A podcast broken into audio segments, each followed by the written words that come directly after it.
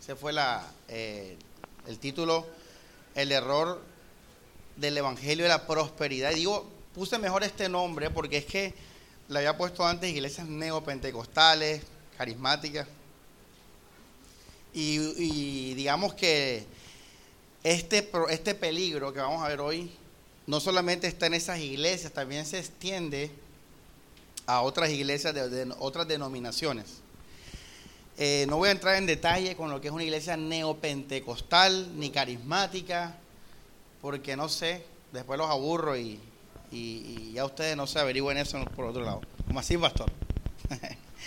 Eh, entonces, hermano, lo que vamos a ver hoy es muy importante porque las iglesias bautistas reformadas, las iglesias bautistas reformadas, eh, son poquitas, son poquitas en todo el planeta, son poquitas.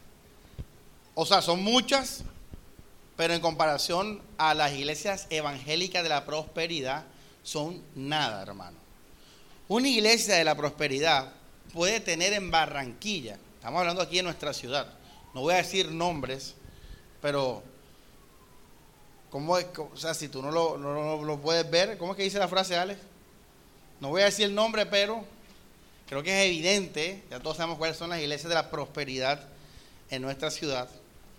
Eh, ¿cuánta, ¿Cuánta gente tiene esa iglesia? Uh, hermano, 3.000, 4.000 personas, aquí en Barranquilla. En el sur, en el centro histórico, en el norte de la ciudad, allá hay iglesias de 3.000 y 4.000 personas. Cuatro servicios al día, todo eso. Entonces, este error que vamos a ver hoy es más más grande en cuanto a que se vive más este error que el error de los bautistas y reformados, que son iglesias de 30 personas, de 40 personas, de máximo 60 personas. Pero imagínate, compara eso con 3.000. Entonces vamos a hablar del error del Evangelio de la Prosperidad y esto tiene que ver mucho con la gracia muy importante de esta iglesia porque esto, esto que yo estoy hablando que bautista, que reformado, que fulano, que sultano, son símbolos, símbolos.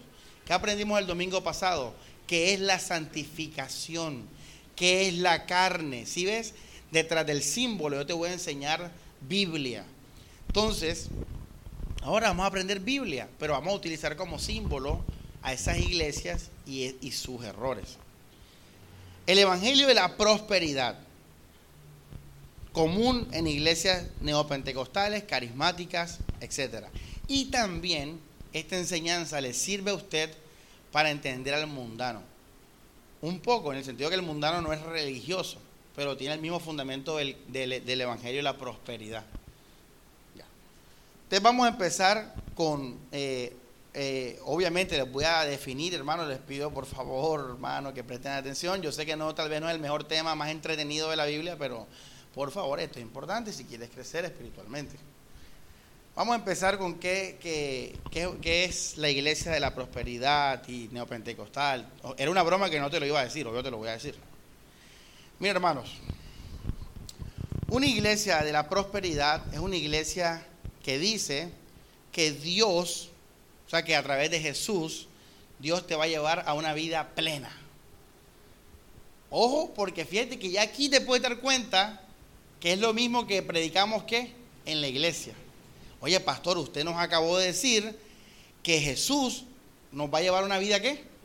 plena, pero cálmate, porque por eso te estoy predicando esto, porque el evangelio falso se parece ¿qué? al verdadero, por eso la predica el domingo pasado también hablamos del, de que era un evangelio sutil, pero al final se enmascaraba y era un evangelio al final ¿qué? legalista, judaizante. Es lo mismo con ellos. Ellos predican el evangelio, usan las palabras del Evangelio, pero ojo, es una máscara también para lo que vamos a aprender ahora. Entonces, una iglesia de la prosperidad dice que en la cruz del Calvario Dios te va a bendecir plenamente. Ellos lo definen de la siguiente manera, cuerpo, alma y espíritu. Eh, ellos definen espíritu, alma y cuerpo. Ellos en su doctrina, las iglesias evangélicas son trinitarias. O sea, vienen de un dogma trinitario. Y eso incluye las iglesias pentecostales. Entonces ellos dicen, Jesús vino a darte vida en el cuerpo, que significa qué? Salud física, Por eso en esas iglesias que hay, que milagros, todo eso. Segundo, alma, te vino a dar paz emocional, paz psicológica. Y tercero, en el espíritu, vino a darte salvación. O sea, vida espiritual, salvación, vida eterna. Ellos definen así tu teología. Estamos hablando del Evangelio de la prosperidad. Y así, iglesia, ellos cada vez que predican, son prédicas que te llevan a eso, a salud, a, ah, bueno, en el cuerpo me faltó el dinero, la, parte económica, vivir bien, vivir en riquezas. Entonces, todas las prédicas de ellos se basan en eso. Eh, prédicas que te llevan a, lo positivo, a ser rico, a ser sano, a estar en paz psicológica y estar en paz con Dios. Y bueno, mira, se parece mucho al Evangelio bíblico. Ahora vamos a ver. Este, evangelio la prosperidad no está limitado a una denominación, como les dije ahora, no está limitado a una denominación. Este evangelio está diseminado por iglesias pentecostales. ¿Qué son iglesias pentecostales? Pues, iglesias que creen en la Trinidad, eh, que creen que el Espíritu Santo eh, obra, digamos así, con milagros, guía la vida de los creyentes por medio de señales. Los eh, la, las iglesias pentecostales, que son iglesias, digamos, legalistas y todo eso, ellos creen que el Espíritu Santo es el que hace todo en la vida del creyente a través de las señales. Eso es un pentecostal. Alguien que cree que el Espíritu Santo hace todo por medio de las señales. Ya. Entonces, eh, este, este evangelio de la prosperidad, o sea, tú vas a una iglesia pentecostal y a pesar de que hablan en lenguas, se tiran al piso, y, gritan y todo eso, al final todos van a la iglesia porque creen que Dios los va a, ¿qué? a bendecir con salud, riquezas. Entonces fíjate que este Evangelio de Prosperidad está diseminado en, en muchas denominaciones, aún en iglesias reformadas. Hay gente que dice, bueno, si vivo una bien en la iglesia recto, así, una buena persona, Dios me va a dar una vida plena. Entonces, mira que hasta ahora está muy parecido al evangelio bíblico, porque es así. Jesús nos vino a dar qué? Vida y vida qué? En abundancia. Y yo se lo dije a ustedes. Él nos vino a traer plenitud de qué? De vida. Entonces hasta ahora, bueno, todo es igual, pastor. Sí. Eso, son las, eso es el evangelio de la prosperidad. Listo. Vamos, la idea de esta prédica es mostrarles a los enemigos de la cruz. ¿Se acuerdan el domingo pasado? Los enemigos de la cruz. Para que tú tampoco caigas en eso. Y también tú saques a gente de allá cuando te las encuentres. Tú te encuentras con una persona de estas y va a tener este espíritu de prosperidad, este aire. No te extrañes de eso, claro, si ese es el espíritu. Pero entonces vamos a ver ya el fundamento, el error de estas iglesias. Que como les digo, pueden estar en muchas denominaciones. Y aquí ya quitamos, vamos a quitar entonces ahora las iglesias estas y vamos a quedarnos con la teología o la Biblia. Hermanos, ¿cuál es el fundamento de este evangelio torcido? Entonces ahí empezamos la enseñanza. Con fundamento de la falsa gracia, ponlo así, de la falsa gracia en el evangelio de la prosperidad. En el evangelio, y puedes poner entre paréntesis neopentecostal, pentecostal, carismático, todo eso fundamento del falso evangelio. Entonces, hermano, primero, aman el mundo o amamos el mundo. Cuando uno ama el mundo, uno va a llegar a un falso evangelio. Uno va a llegar a un falso evangelio. Vamos a primera de Juan 2, versículo 15 y 16. Carta del apóstol Juan. ¿Qué dice? Vamos a leerlo.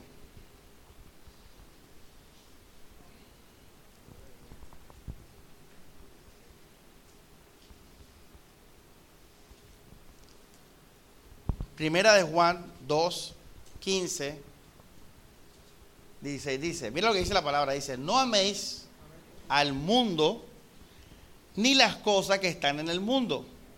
Si alguno ama al mundo, esto que viene a hablar es lo más importante. El amor de Dios no está en él. Fíjate que no dice que el amor del Padre no está en el mundo. No, dice no está en el que qué. en el que ama al mundo. Hermanos, esto es lo más importante. ¿Sabes por qué? Porque si tú quieres recibir el amor del Padre, recibirlo, porque ya sabemos que Cristo murió por todo el mundo, tú tienes que renunciar a qué? Al mundo. Ya tú estás entendiendo con este versículo que si tú no renuncias al mundo, tú nunca vas a tener el amor de Dios. ¿Pero por qué, pastor? Porque la luz y las tinieblas no tienen comunión. Para que Dios entre en tu corazón, tú tienes que vaciar tu corazón. ¿Estás escuchando? Por eso Jesús dijo, todo aquel que quiera venir a mí, tiene que aborrecer hasta su propia qué? Su propia vida. Yo se los dije aquí en, esta, en, este, en este púlpito hace, hace un mes, se los dije en la primera predica de, de, esta serie. Les dije, iglesia, tienes que vaciarte. Hoy vamos a verlo en detalle, pero se los dije en ese momento, tienes que vaciarte del mundo. Entonces, lo primero es que esta gente ama el mundo y amando el mundo se vuelven cristianos. Ahí empieza el error, la crónica del error. Amando el mundo se vuelven cristianos religiosamente hablando. Vamos al libro de Hechos, capítulo 20, y vamos a ver al mismo apóstol de la gracia hablando sobre esto. Ahora vamos a ver el ejemplo del apóstol de la gracia, que es el apóstol Pablo. Hechos, capítulo 20, versículo 24. Mira lo que dice. Mira lo que está hablando Pablo de él. Ya vimos Juan, lo dice para todos, no ames al mundo, ¿verdad? Y Pablo dice, pero de ninguna cosa hago caso, ni estimo preciosa mi vida. Esto es importante.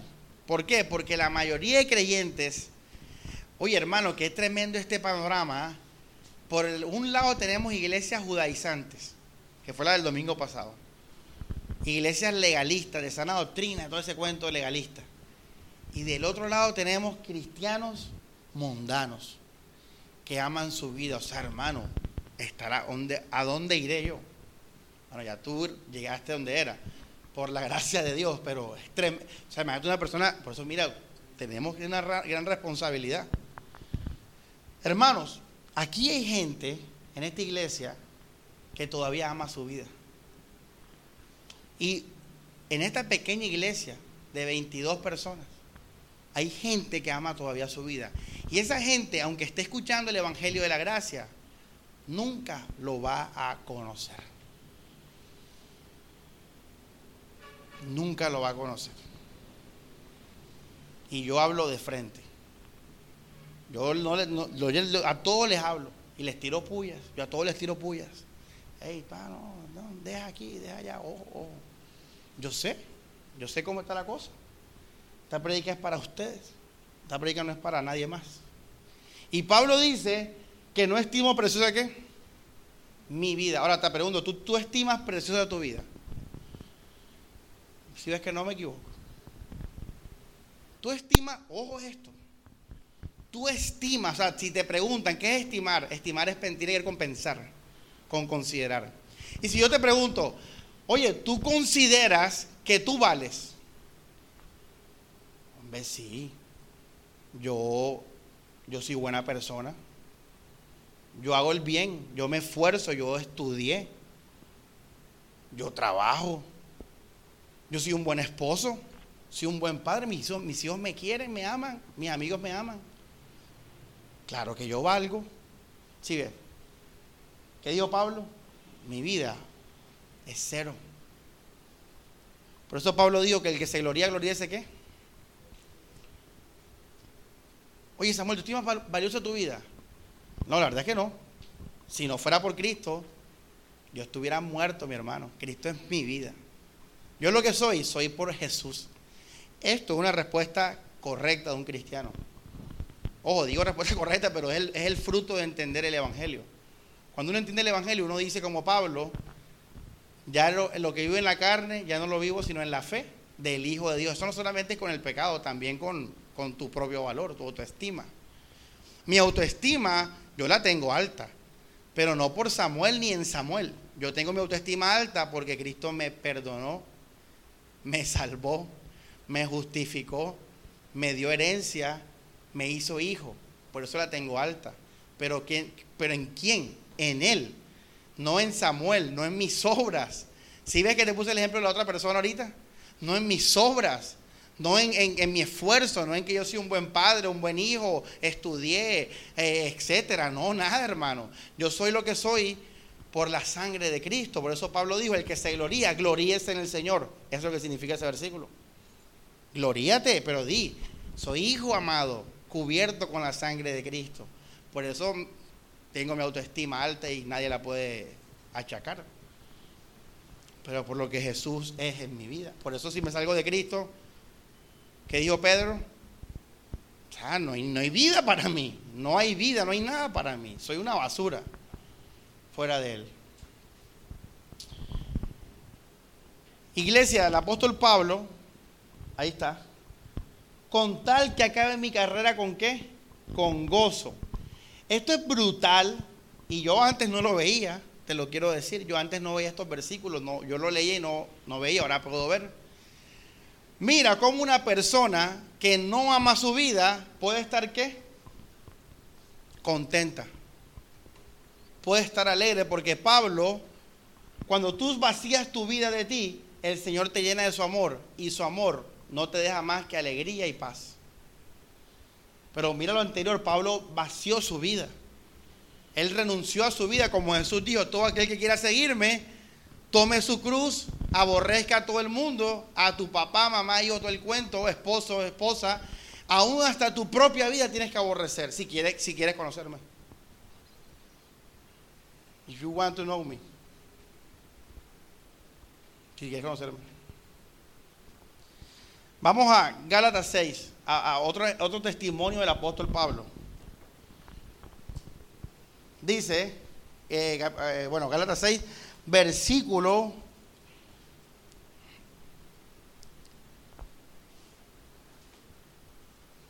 Vamos a leer el versículo 14. Dice la palabra, pero lejos esté de mí gloriarme sino en la cruz. Mira lo que te acabo de decir, el ejemplo que te puse mío. En la cruz de nuestro Señor Jesucristo. ¿Cuál es la gloria del creyente? Lo que Él me dio. Esa es mi gloria. Lo que soy en Él. Por eso las mujeres que, que necesitan del amor de sus esposos para estar emocionalmente bien son mujeres carnales. Son mujeres naturales, mujeres mundanas.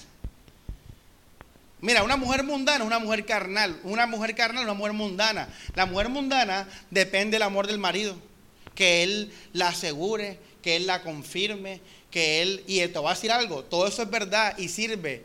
Aquí es Alejandra es psicóloga, Stephanie es psicóloga, y que lo digan ellas. Eso sirve, pero eso sirve al carnal, al que vive en el mundo, al que vive en, en la carne, en las emociones. Eso es carne, la carne trae vida y alegría, pero no vida espiritual ni alegría espiritual. Si tú quieres tener el gozo espiritual, tú tienes que, vivir en el espíritu. Por eso, cuando el esposo no confirma a la esposa, ella cómo se siente? Triste, sola, que no vale nada, que nadie la quiere. Y eso, ¿cómo se llama eso? Se llama condenación. Es una persona condenada. Y Pablo dice, no hay condenación para los que están en Cristo Jesús. Estos son los que viven en el Espíritu, no en la carne. Por eso la gente que vive en la carne anda condenada, no solamente por su propia vida, sino también porque depende su vida de las otras personas. Eso es vivir en condenación. Una persona sola, que no ama, que no se vale, que no. Todo eso es una persona carnal. Entonces, cuando eh, necesitan del marido. Y aquí hay mujeres carnales. Eso lo dije como esta predica es para ustedes, hermano. En estos 22 Aquí está predica, hermano, si usted no renuncia al mundo, usted no, bueno, usted verá, vaya a buscar entonces a su marido, pues, y dígale que se porte bien ya, para que sea feliz. Hazlo. A todas las hermanas solteras, vayan a buscar marido, dito, que, se, que, los amen. Eh, fotico ahí, chévere, tal, florecita, bueno, ya. Pero si tú quieres a Cristo y el gozo espiritual, tú tienes que, ese es otro camino, iglesia. Hombre, ¿Cómo estaba Pablo, hermano? ¿Gozoso o triste? Gozoso. ¿Y qué pensaba él de su vida? no valía nada. Claro, por eso uno puede perdonar verdaderamente. Un creyente perdona verdaderamente, ¿por qué? Porque su vida vale qué? Cero. Así que lo que tú me hagas a mí, me resbala, porque eso no existe ya. Yo te veo en Cristo y estoy lleno del amor de Cristo. Te puedo perdonar 70 veces qué? 7. Pero alguien que su vida vale, le fallas tres y ya, fuera. Fuera. Esto que viene ahora es tremendo, dice. Pero lejos esté de mí gloriarme, sino en la... Oh, me, encanta como dice lejos, sea, qué tremendo, lejos, sea, lejos, ni, ni por ahí, hermano. Sino en la cruz de Cristo, porque en el mundo, o sea, la razón de ser por el cual el mundo me vale, o sea, aquí no, oh, hay mucha gente dice aquí, yo soy cristiano, a mí no me importa lo que el mundo piense. Son lo que está hablando Pablo ahí en sí. Pablo está hablando del amor que el mundo le puede dar a él. De eso está, y a ti no te da igual eso, o te da igual. A mí me vale lo que digan de mí, pero te vale cuando no te aman. Te da igual cuando no te ama el mundo. Hermanos, dice, por razón de ese amor y esa cruz, lo que el mundo me da a mí está que muerto. O me resbala porque es que yo estoy lleno tanto del amor de Cristo. Estoy tan lleno del amor de Dios que la gloria del mundo, incluyendo mi esposo, incluyendo mis amigos, incluyendo ustedes a mí, a Samuel, que no me dan ni una gracias por las prédicas, ustedes son mundo para mí, son carne, mundo. Esto no es así real, es un ejemplo. Todos son ejemplos.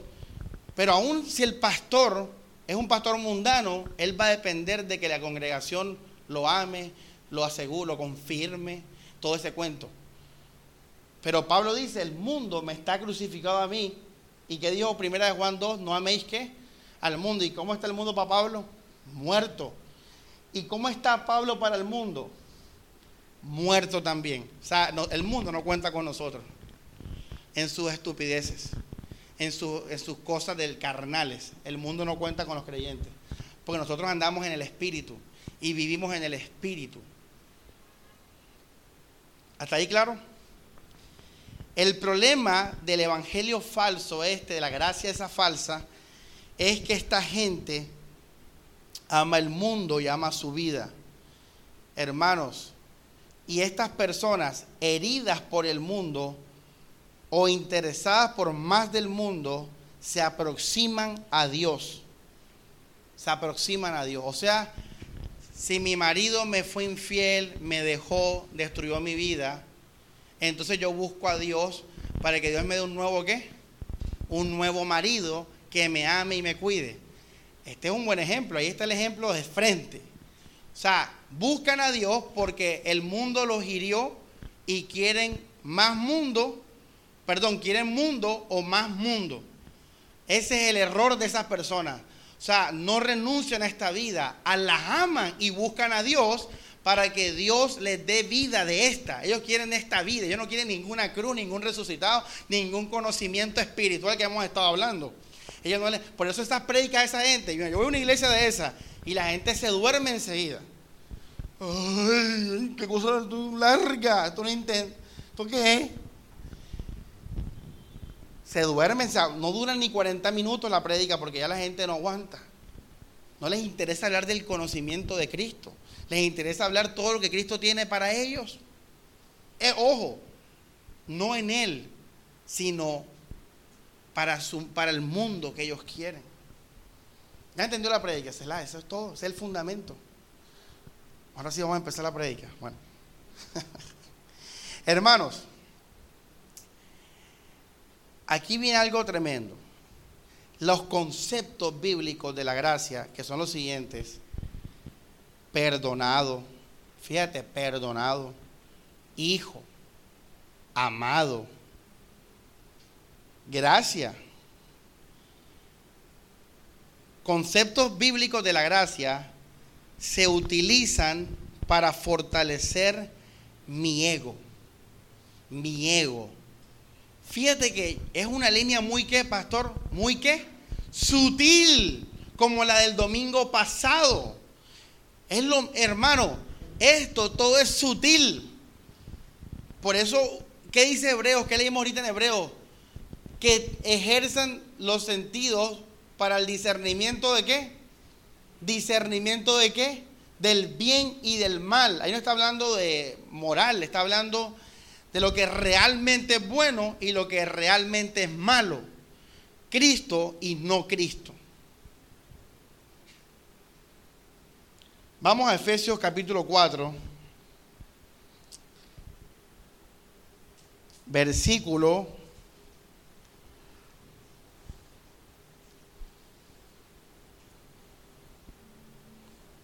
13. Perdón, 14. Para poner el 14 hijos. Mira acá, lea conmigo, dice. Para que ya no seamos niños, ¿qué dice ahí? Fluctuantes. Esto es un paréntesis. Llevados por doquiera de todo viento de qué? ¿Cuántos vientos hay? Uf. Por estratagema. ¿Sabes qué significa estratagema? Estrategia, estrategia de planificación de, de hombres. Acuérdate que el diablo actúa es por los hombres. ¿De acuerdo? Falsas doctrinas de demonios.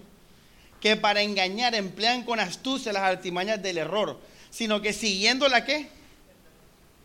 Esto es un paréntesis. ¿Por qué te digo este versículo, hermano? Porque las cosas son sutiles. Las cosas son sutiles. El engaño es sutil. Es una cosita de nada. Es que, es más, analiza lo que has apuntado hasta ahora para que veas.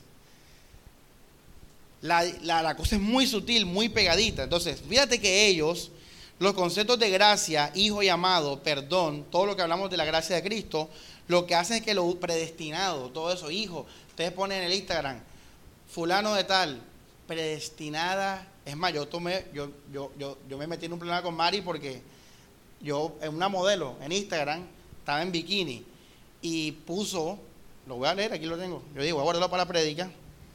La, chica puso lo siguiente, mira, lo voy a leer. Me la, me la, borraste, Mari.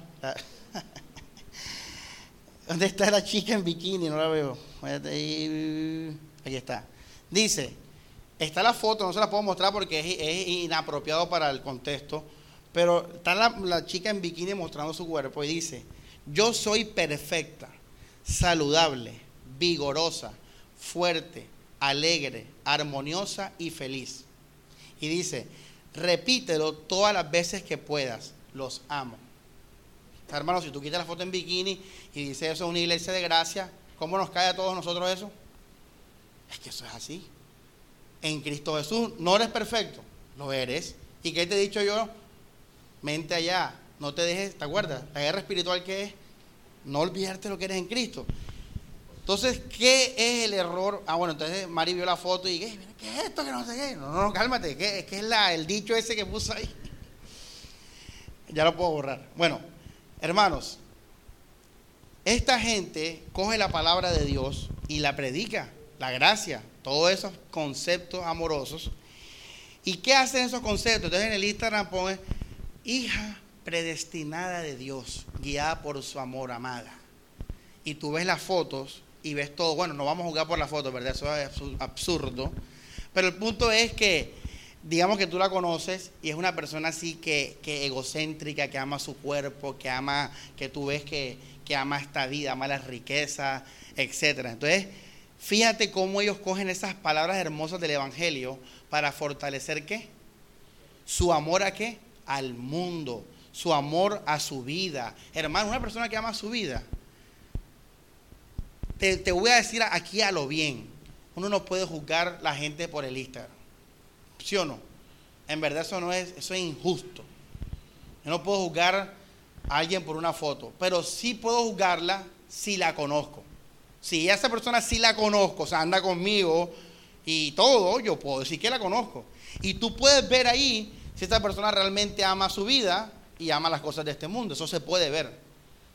Por eso la Biblia lo dice, porque se puede ver. Entonces, hermanos, más ego, y como obviamente es una vida ligada a Dios, que Dios te va a bendecir, en esas iglesias hay moralismo. Moralismo. O sea, obras buenas que te van a garantizar que esa bendición de Dios. O sea que hay legalismo también interesante. Hermanos, esta gente, como está en esto igual que los otros que bailamos el domingo, ¿cuál es su fruto? no hay amor, no hay gracia. Hay amor interesado, hay amor de iguales, hay eh, doble moral, porque todo lo que les interesa lo van a hacer independientemente de. Porque, ¿Y por qué pasa todo esto, pastor? Porque en la, en la sabiduría carnal no hay vida espiritual.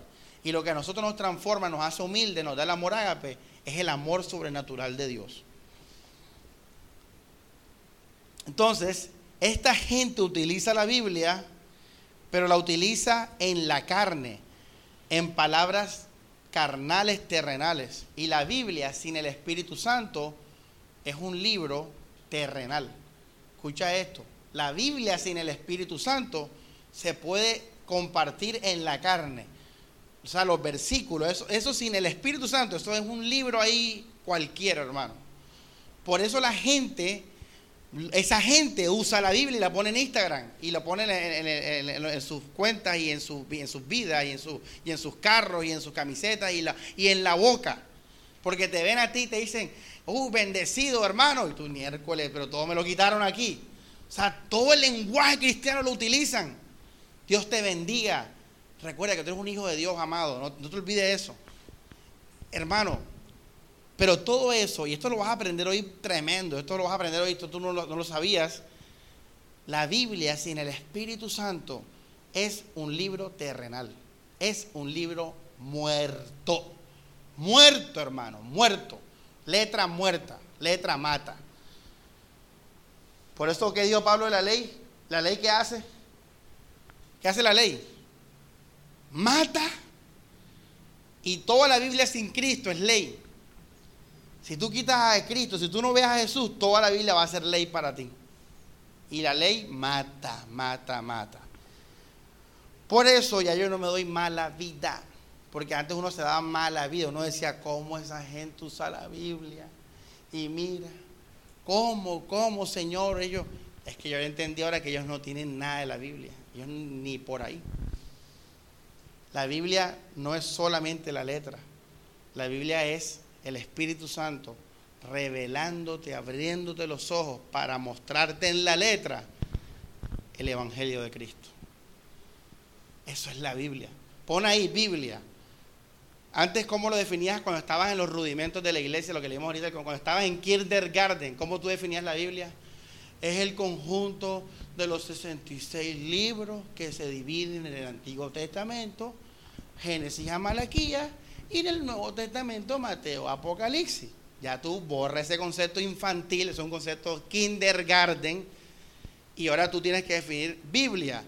Es el Espíritu Santo revelándonos el testimonio de Cristo a través de las sagradas escrituras. Eso es la Biblia. Te lo digo así para que, para que eh, tú, te lo digo Biblia igual a eso, para que ya la sepas ver y también te dé buena vida. Porque cuando uno no entiende este concepto, uno se pregunta, oye, ven acá, ¿cómo esa gente con tanta Biblia que se saben, no, no parece que, o sea, ¿qué es esto? Y por eso también tú a veces la lees como me está pasando a mí y uno dice, wow, yo esto no lo había visto antes. Entonces, todo lo que ellos predican y sus versículos, ahí están de Efesios 2.1, Romanos 10.9, todo lo que tú quieras de la gracia, pura palabra terrenal. Pura palabra terrenal, carnal, en sabiduría de hombres. La teología, eso es sabiduría de hombres, pura sabiduría carnal, animal, como dice Santiago. Eh, da igual si tienen dogmas, si no tienen dogmas, si son... Por ejemplo, Living Room, una iglesia por ahí que se llama Living Room, no tiene dogma. No tiene dogma. Tú vas allá y no hay nada. No hay padre, ni hijo, ni infierno, ni nada. Ahí no hay nada. Solamente hay positivismo. Pero eso no es lo que la condena a ellos. Lo que la condena a ellos no es el dogma, porque eso lo hablamos el domingo pasado. Dios no es un Dios de dogma.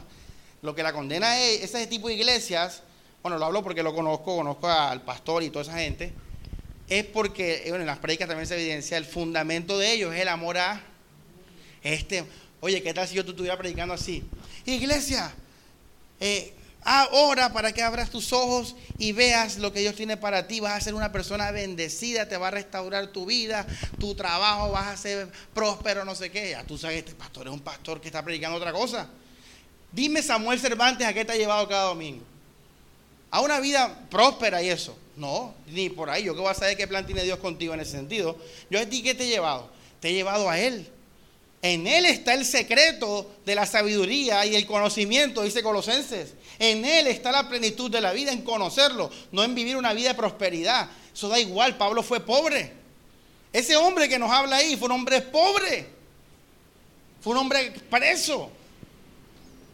Entonces tú puedes ver ahí que hay una diferencia. Que, que, la gracia de Dios nos lleva a una vida de más amor al mundo. Cuando a ti la gracia de Dios te esté llevando a amar más el mundo y a ti, usted está en un falso evangelio. Usted está en un falso evangelio. Porque acabaste de ver con tus propios ojos que la, la, vida de Dios no tiene nada que ver con la vida de este mundo, ni la carne, ni nada de eso.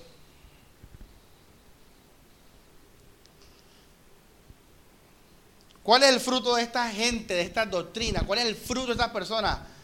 Hermano, fácil. Cate pasó por ahí, agua que no lo vi aguacate. ¿Cuál es el fruto de estas personas? Pan comido. Son mundanos. ¿Y cómo vive el mundano? Cuando el mundano está feliz. Cuando le pagan el sueldo. Cuando está tomando alcohol. Cuando está de rumba. Cuando está en película. Cuando está eh, en sexo con la, amante, la mujer, el novio, el novia, lo que sea. Cuando, cuando ve su cuerpo en el espejo. Cuando hace ejercicio. Y, a mí me parece la gente los ejercicios. Tú sabes que cuando uno hace ejercicio, uno libera una, una, una hormona esa hormona da alegría, satisfacción, da autoestima, para que entiendas. Entonces, todo el mundo cuando termina de hacer ejercicio y logra hacer la rutina, porque la mayoría no, no, hace, no hace el ejercicio, pero cuando los que lo logran, dicen, bendecido, para adelante, cosas positivas. Yo es que, mira, hablando las hormonas, están hablando las hormonas, porque eso es pura hormona. Cuando uno hace ejercicio, uno, uno saca hormonas de autoestima y todo eso. Algo químico, mira, la carne, ¿eh? Carne es química, carne es hormona. Pero el espíritu no obra así por hormonas ni nada de esas cosas. Por eso Pablo en, tremenda persecución y pobre y todo que dijo, gozoso. A punto de morir, ¿qué dijo él? ¿Cómo estaba Pablo? Gozoso. Ahora, ¿tú qué quieres? ¿Quieres, quieres carne? ¿Quieres carne? ¿O quieres conocer a Jesús y que tu vida sea transformada para siempre? En Él. Tienes que vaciarte del mundo. Entonces, el fruto de estas personas que van a la iglesia, hermana dice, ¿cuál es el fruto? Dale pan comido. El día que en su carne estén mal, ¿cómo van a estar ellos? Mal. Y el día que su carne estén bien, van a estar bien. Ese es el fruto, ahí los vas a ver. Oye, porque estás deprimida? Ay, peleé con mi novio. Ahí está. No estás en el espíritu, estás una mujer carnal. Cualquier mujer mundana está así igual que tú. Oye, ¿y por qué estás así deprimido? No, no tengo dinero, estoy endeudado, lo que sea. Ahí está, estás en la carne. Lo más triste de eso es que siguen en la iglesia, tú los consuelas, en el sentido en Cristo, tú los consuelas, pero siguen tristes hasta que les sale el dinero o, se reconcilian o lo que sea. Es triste, ¿verdad? Me da ganas de patear el púlpito. Para que vean la rabia que me da eso. El celo que me da. Porque eso está ahí en la iglesia. Oye, qué porquería, que eso es blasfemia, eso es adulterio. Porque está cogiendo el mundo y lo está metiendo en la iglesia. ¿Tú qué crees que la gracia no iba a regañarte? Claro que sí, que el amor dice la Biblia que el amor no qué, no se goza qué. En la injusticia, o sea que el amor a veces se pone como molesto. El amor a veces se molesta, por eso dice que dijo al que ama qué. ¿Y qué? Azota. El amor a veces se pone eso, porque ama, porque ama. Por eso dice Pablo, o celo, o con celo de qué? De Dios. Ah, los amo. Por eso en 2 Corintios 11 y 12, Pablo quiere conocer a un, apóstol rabioso. Lee 2 Corintios 11 y 12. Está molesto Pablo. Está tan molesto que le dice, perdónenme por este agravio, pero ustedes me obligaron a esto, no juegue. Está molesto con los corintios. Entonces, iglesia, Palabra en acción quiere, quiere, quiere, quiere hacer la voluntad de Dios. Tú estás en una iglesia bíblica. Y, en esta iglesia predicamos que si tú quieres tener la vida de Cristo, tú tienes que renunciar al mundo en tu corazón. Y pregunta, pastor, ¿y la salvación por obras? No. Obras es obras. ¿Eso qué es? Cosas espirituales, corazón. Por eso la palabra arrepentimiento sigue valiendo en la gracia. Para los que empiezan. Por eso Hebreos 6.1 dice, dejamos los rudimentos de la arrepentimiento. Es el para los que empiezan. Tú vas a empezar el Evangelio. Bueno, tienes que arrepentirte. ¿Qué es arrepentimiento? No es obras. Es el corazón. ¿Cambio de qué? Mentalidad. Dejar de amar el mundo. Dejar de amar todo. Y recibir a Cristo. Este, bueno, entonces vamos a ver, ya, ya, saben el fruto de estas personas. Si usted, mira, te lo digo con todo el amor, si tú estás en esta lista, arrepiéntete, arrepiéntete. No tienes que hacer más nada, sino, no tienes ni que orar. La gente mucho se lo pone a la oración. No tienes que orar, tienes que tomar una decisión. ¿Qué más vas a orar si a Dios te acaba de decir lo que tienes que hacer? Si tú estás en esta lista, mira, yo me arrepentí, yo me arrepentí. Te voy a contar un testimonio real, este sí es real. Mi relación, yo, yo siempre fui una persona solitaria en cuanto a las chicas. Yo nunca tuve novia. Daniel era el que andaba con novia, desde los 10 años Daniel con novia ahí. Y yo jugando con mis juguetes y con mis cosas y todo eso. Y mis amigos, yo soy una persona, los amigos de Daniel son mis amigos del colegio. O sea, todo, yo, eso de novia, nada, nada. Y yo me enredé, me enredé amorosamente por las pasiones juveniles. El punto es que eh, yo, cuando, o sea, mis, únicas relaciones amorosas, digámoslo así, no, no, fueron, no fueron libres. Fueron más como de, de que ya venían de todos muchos años. Y uno que hace una relación de muchos años debe hacer responder y quedarse con la persona. Eso fueron, esa fue mi vida amorosa. O sea, fue así de... Pero entonces cuando digamos que se acaba todo eso, Dios me quita todo eso. Me... Yo conocí a una persona y no fue algo de años atrás ni que nada, sino que la conocí libremente. O sea, la, la pude ver en libertad, no en el sentido de, de ver ser o de responder o cosas así, de costumbre. Y yo me enamoré, o sea, yo por primera vez en mi vida cristiana me enamoré como cristiano. Yo nunca me había enamorado como cristiano. A mí nunca me había pasado eso. Yo me enamoré como pelado mundano, así, y, digamos que arrastré todo eso hasta siempre.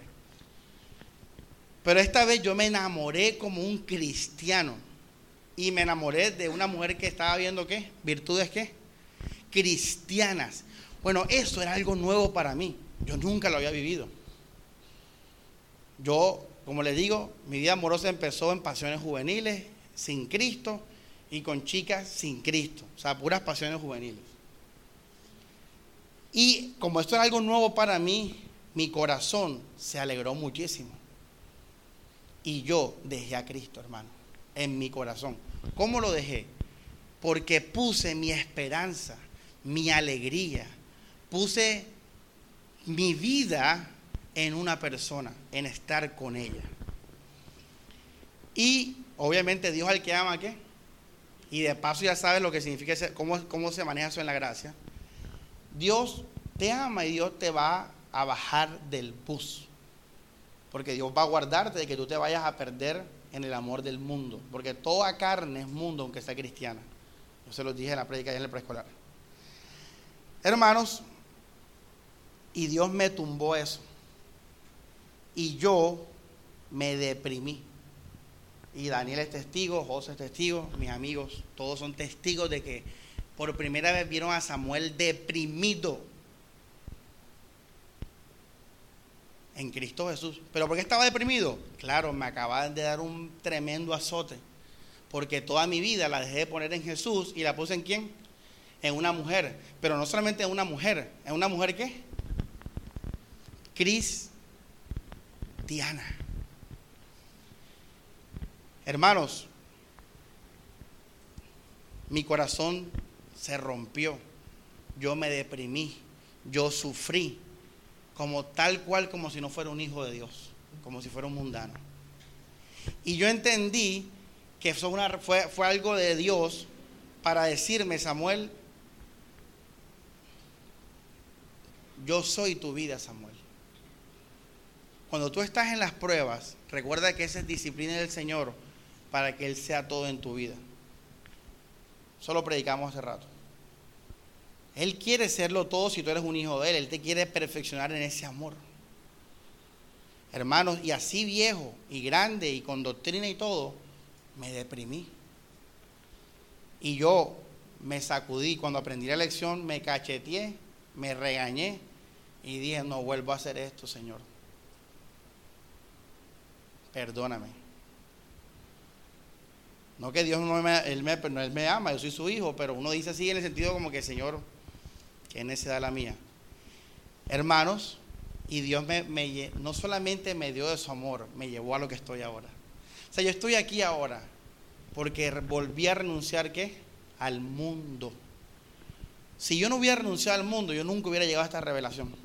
Nunca. Yo estoy aquí porque yo renuncié al mundo de nuevo. Esta vez con una mujer cristiana. Mi hermano, mi corazón estará libre de mujer por la gracia de Dios para siempre. Porque yo dije, he entendido que el corazón de los hijos de Dios es solo para el Señor. Y entendí cuando Jesús dice, amarás a Dios con todo tu corazón, con todas tus fuerzas, con toda tu mente, con toda tu alma. Oye hermano, y no queda espacio para nadie.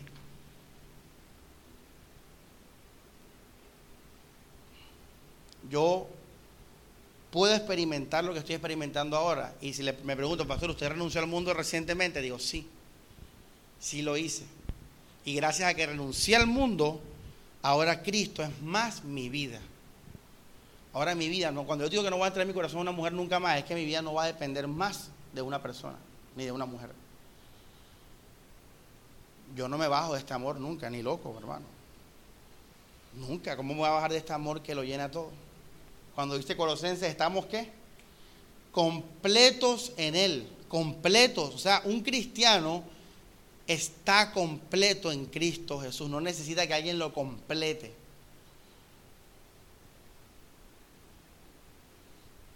Si tu pareja te dice, tú me completas, miércoles, ve a buscar a Cristo.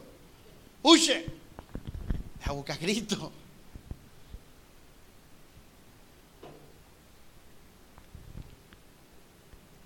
El fruto de estas personas, puse mi ejemplo en vida ahora, porque mira que yo estaba en cosas mundanas y estaba deprimido. ¿Por qué? Porque la chica me dijo que no la chica no, no, no, no, no, me, no me quería en ese momento como yo la quería. Y ahí está el ejemplo. Vamos a ver unos textos bíblicos interesantes. Hebreos 3, verso 12. Ay, hermanos. Todo es espiritual, así que a Dios no se le puede engañar. Si tú quieres que Dios te revele a Cristo, tienes que renunciar a todo el mundo en tu corazón. Esto es tremendo, hermanos, con el ejemplo del pastor ahora que les puse. Mirad, hermanos, que no haya ninguno de vosotros que dice ahí, obras, obras, léalo iglesia, obras, no, corazón malo de incredulidad para apartarse del Dios vivo. Antes, exhortaos los unos a los otros cada día, entre tanto que se dice hoy, para que ninguno de vosotros se endurezca por el qué. ¿Cuál es el engaño del pecado? Que hay amor fuera de Dios que un hombre te pueda hacer feliz. Eso es el engaño. Que, hay vida en el conocimiento del bien y el mal. Eso es el engaño. El engaño ahí no es, no es nada más sino decirte que hay vida fuera de Dios. Por eso dice la arriba el corazón, no dice obra, dice corazón malo de qué? Incredulidad. Vamos al versículo 10, Hebreos 3.10 que dice. Antes, pero miren, antes de estos versículos a causa del cual me disgusté con esta generación. Y dije, ¿qué dice ahí? Eso es brutal. Siempre andan, ¿qué? Vagando en su corazón. Y esto les impide lo que viene después. Y no han, ¿qué? Conocido mis caminos. Por eso les dije ahora, esto, es un lenguaje un poco de testamentario, pero es lo mismo el amor al mundo que dijo en Juan y todo eso. Iglesia, la gente no conoce a Dios, no porque no sean inteligentes, no porque no sean inteligentes, no lo conocen porque su corazón, ¿cómo están? ¿Cómo andan en sus corazones? ¿Tú sabes qué significa vagar en el, eh, viene de Egipto, del pueblo de Israel cuando se lo de Egipto. Y cuando el pueblo de Israel se lo de Egipto, ¿qué andaba diciendo? Hombre, me aburrí del maná, me aburrí del codorniz. Hombre, en Egipto no era así, en Egipto no era asado. La gente que anda pensando que no me he casado, que sí me he casado, que el trabajo, que esto, que lo otro, que me quiere, que no me quiere, que, que eh, eso, esa gente nunca va a conocer a Dios. Porque anda vagando en su corazón, anda todavía pensando en su vida. Por eso estas enseñanzas solamente son para aquellos que renuncien a su, corazón, a su vida, se vacíen. Y entonces crean y por la fe entren al reposo de Dios. ¿Qué dice el 11? Ahí está. Esto es una, esto es una, algo de Dios aún en la gracia. Por tanto, juré mira, no van a entrar en mi reposo. Por eso tú sigues dependiendo de las personas. Por eso esa gente sigue dependiendo del amor de las personas. Porque andan vagando en su corazón. Así que toma y te vas a quedar ahí. No vas a conocer a Cristo. Ahí está tu gracia. Por eso esa gente de esos evangelios depende de la plata, depende de las cosas de la carne, depende de la salud, por eso ellos cogen su religión para fortalecer esto, porque ese es su corazón. Plata, salud, marido, alegría, eh, terrenal, casarse, trabajo, sueños cumplidos, sueños no cumplidos.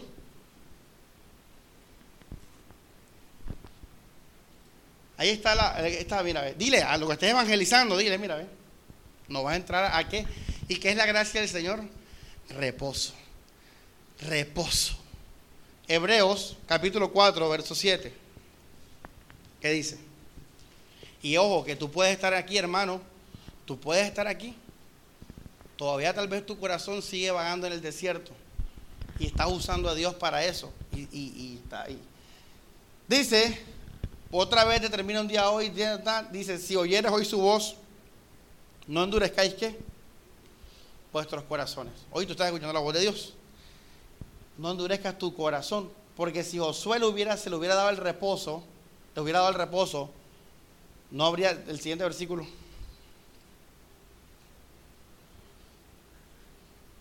Por tanto, que es un reposo para el pueblo de Dios. Mira, un cristiano no necesita del mundo, porque está como hermano. Morelia, ¿cómo está? Reposada. Yo por eso en Cristo no puedo ver a nadie con compasión. En Cristo todos estamos en reposo. Hermano, tú quieres reposo. La solución no es quitar o poner cosas carnales. Por eso la Biblia dice, mi lucha no es contra qué? Carne y sangre. El reposo, la clave está en tu corazón, en tu, no en tus cosas externas, sino en tu corazón. Dice, porque, porque el que ha entrado en su reposo también ha reposado de sus qué. Oye, qué tremendo, mira las obras ahí también. Nada, ya. Nanáis cucas. Fuera obras. Yo estoy en reposo, iglesia. Procuremos pues entrar en qué? En reposo. Pero para hacerlo tienes que dejar de vagar en qué? En tu corazón. Vamos a Hebreos 12, verso 25. Después de, de, ver la gracia de Dios en Hebreos 22, 12, 22, 23, 24, mira lo que dice el 12, 25 dice, mirad que no desechéis al que habla, porque si no escaparon aquellos que desecharon al que los amonestaba en la tierra, mucho menos nosotros si desecharemos al que amonesta desde los cielos. Sigue, Cristo. La voz del cual conmovió entonces la tierra. Bueno, esto vamos al 27. Bueno, 28. 28. Así que recibiendo nosotros un reino inconmovible, tengamos gratitud y mediante de ella sirvamos a Dios agradándole con temor y reverencia, porque nuestro Dios es qué? Fuego consumidor. Oye, qué tremendo cómo Pablo habla de la gracia y habla de esto. Claro que sí, mira, cuando una persona no tiene el amor de Dios, ¿qué tiene entonces? Tiene el juicio de Dios. Porque todo lo que no es el amor de Dios es la ira de Dios. Y la gente que vive según el mundo y para el mundo vive en la ira de Dios. Por eso el mismo Dios les envía un poder engañoso para que crean en la mentira. Pero ¿por qué empezó toda la historia? Porque ellos en su corazón no quisieron renunciar al mundo, no quisieron renunciar a este mundo. Les voy a poner otro ejemplo. Me pasó con mi hija Catalina. Renunciar a, que ella sea cristiana es renunciar al mundo. Porque ahí, mi hija, y egoístamente, ¿qué quiere uno con sus hijos? Que sean cristianos y sean salvos y todo lo mejor. Y eso es mundo, porque eso viene de un amor que, de lo que ves, porque tu hija es que células, ligamentos, huesos, carne, lengüita, palabras, cerebro. O sea, tu hija es carne. Entonces, cuando tú dices, ay, es que yo quiero que mi hija sea salva, estás, actuando en la carne. Pues está pasándote en que ella salió de ti, de tu espermatozoide y del óvulo.